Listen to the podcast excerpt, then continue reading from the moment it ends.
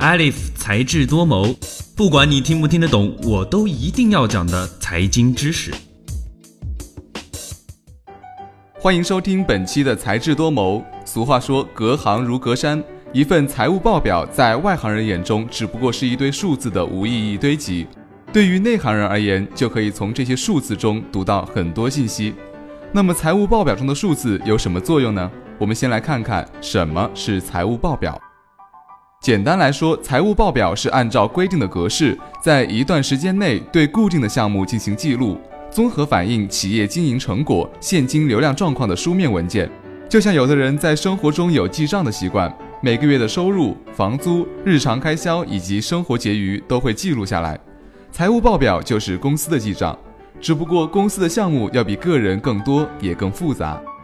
财务报表是公司财务报告的主要组成部分。它所提供的信息具有重要作用，主要体现在以下几个方面：第一，能够全面系统地揭示企业一定时期的财务状况，有利于经营管理人员了解本单位各项任务指标的完成情况，评价管理人员的经营业绩，及时发现问题，提高经济效益，为经济预测和决策提供依据；第二，有利于国家经济管理部门了解国民经济的运行情况。通过对各单位提供的财务报表进行汇总和分析，了解和掌握各行业的经济发展情况，以便宏观调控经济运行，优化资源配置。第三，有利于投资者和债权人掌握企业的财务状况和经营成果，进而分析企业的盈利和偿还债务能力、投资收益、发展前景等。第四，通过财务报表可以检查监督各企业是否遵守国家的各项法规。有无偷税漏税行为？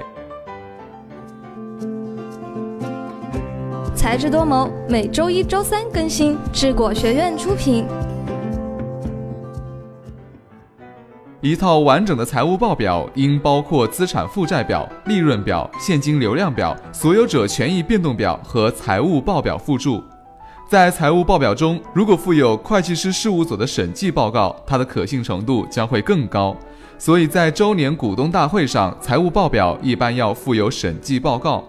前面我们提到了，财务报表能够反映企业在一定时期内经营成果和财务状况的变动。从以下六个方面来看，能够有效发现问题并做出判断：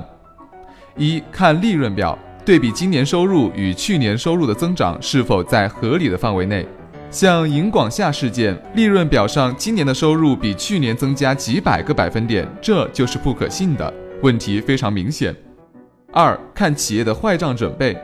有些企业的产品销售出去，但款项收不回来，但他在账面上却不计提或提取不足，这样的收入和利润就是不真实的。三看长期投资是否正常。如果企业在主营业务之外会有一些其他投资，看这种投资是否与其主营业务相关联。如果不相关联，那么这种投资风险就很大。四看其他应收款是否清晰，在有些企业的资产负债表上，其他应收款很乱，许多陈年老账都放在里面，这里面大多数是收不回来的。五看是否有关联交易。尤其注意，年终大股东向上市公司借钱，到年底再利用银行借款还钱，而在年底报表上是无法体现大股东借款的做法。六，看现金流量表是否能够正常的反映资金的流向，并注意今后现金注入和流出的原因和事项。最新鲜的财经知识，你 get 到了吗？本期的节目到这里就结束了，感谢您的收听，我们下期再见。